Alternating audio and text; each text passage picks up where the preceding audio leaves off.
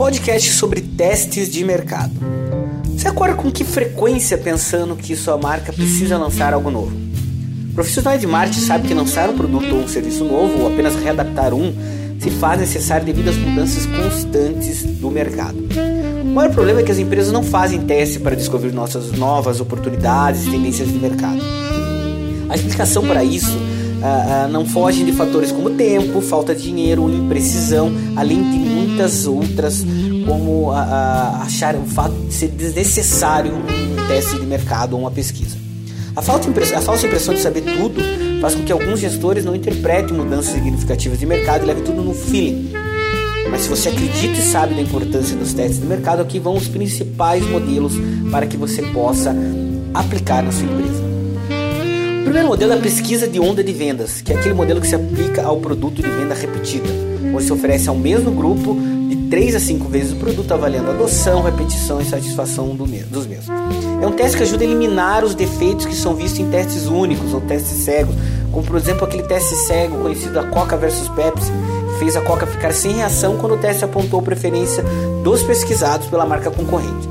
Um gole é diferente do que um mês de uso. Isso é o que a pesquisa de testes de, de onda de vendas tenta revelar com vários testes em períodos diferentes, analisando variações que definem em três categorias já citadas e vai mostrando como as pessoas variam o gosto de, de, uma, de uma situação para outra.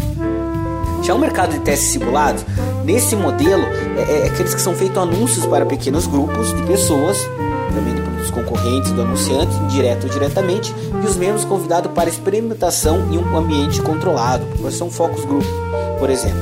Após isso, são feitas perguntas sobre as escolhas e se a marca não tiver sido escolhida, são oferecidas as mostras grátis. Em outro momento, é feito contato para recolher informações sobre a experiência da experimentação do produto e todas as informações em cada passo fazem parte do aprimoramento do produto.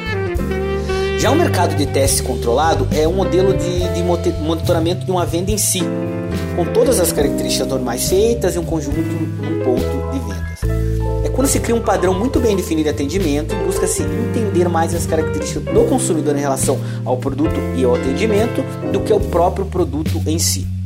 Muito útil para mapear o processo de venda e criar padrões de excelência. Fim é o mercado teste em si, que é o mercado teste mais comum, que ele contempla toda ação de vendas para classe A, B e C, utilizando cidades chaves como Campinas, Curitiba e Ribeirão Preto, por possuir esses públicos bem distintos. Então essas informações são analisadas e ajudam a criar um novo produto, ou extensões de marca, ou extensões de produto, ou versões menores ou outras formas de negociar a marca. Todos esses testes contemplam um tipo diferente de busca por parte das marcas. Algumas envolvem mais tempo e dinheiro, outros conseguem focar mais na criatividade. O maior problema de não entender a importância desses testes, e é o que todas as grandes marcas que você admira fazem, fazem é deixar que o achômetro defina qual vai ser sua nova criação, seu novo modelo, seu novo investimento. Então desenvolva ações em parceria com seus fornecedores e seus clientes para que estes mesmos patrocinem suas pesquisas em trocas de benefícios para todas as partes. Saiba transformar sua empresa em uma que entende que o lucro é resultado da satisfação do mercado e de sua demanda e não que a sorte do seu sucesso seja lançada em probabilidades que não sejam concretas. Teste, aprenda e transforme.